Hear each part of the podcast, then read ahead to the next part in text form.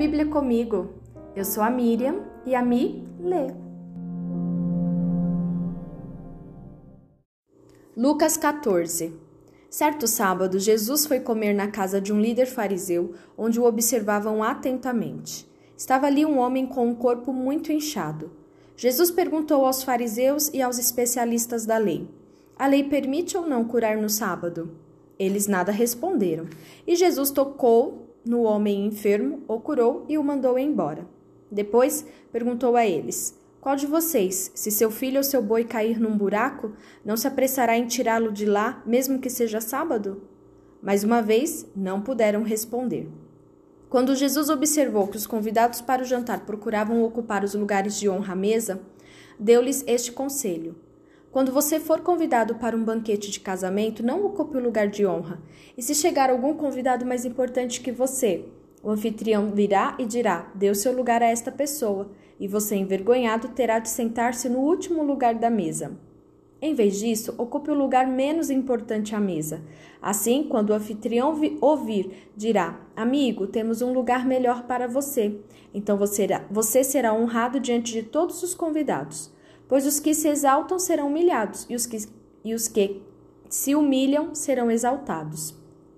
Então Jesus se voltou para o anfitrião e disse: Quando oferecer um banquete ou jantar, não convide amigos, irmãos, parentes e vizinhos ricos eles poderão retribuir o convite e essa será sua única recompensa.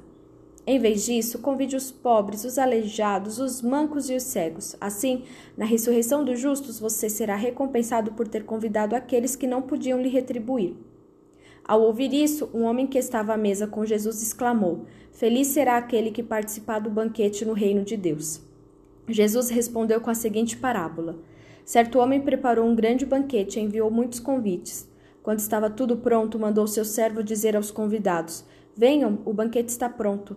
Mas todos eles deram desculpas. Um disse: Acabei de comprar um campo e preciso inspecioná-lo, peço que me desculpe. Outro disse: Acabei de comprar cinco juntas de boi e quero experimentá-las, sinto muito. Ainda outro disse: Acabei de me casar e não posso ir. O servo voltou e informou a seu senhor o que tinham dito. Ele ficou furioso e ordenou: Vá depressa pelas ruas e becos da cidade e convide os pobres, os aleijados, os cegos e os mancos. Depois de cumprir essa ordem, o servo informou: Ainda há lugar para mais gente. Então o Senhor disse: Vá pelas estradas do campo e junto às cercas entre as videiras e insista com todos que encontrar para que venham de modo que minha casa fique cheia. Pois nenhum dos que antes foram convidados provará do meu banquete. Uma grande multidão seguia Jesus, que se voltou para ela e disse: Se alguém que me segue amar pai e mãe, esposa e filhos, irmãos e irmãs e até mesmo a própria vida mais do que a mim, não pode ser meu discípulo. E se não tomar sua cruz e me seguir, não pode ser meu discípulo. Quem começa a construir uma torre sem antes calcular o custo e ver se possui dinheiro suficiente para terminá-la?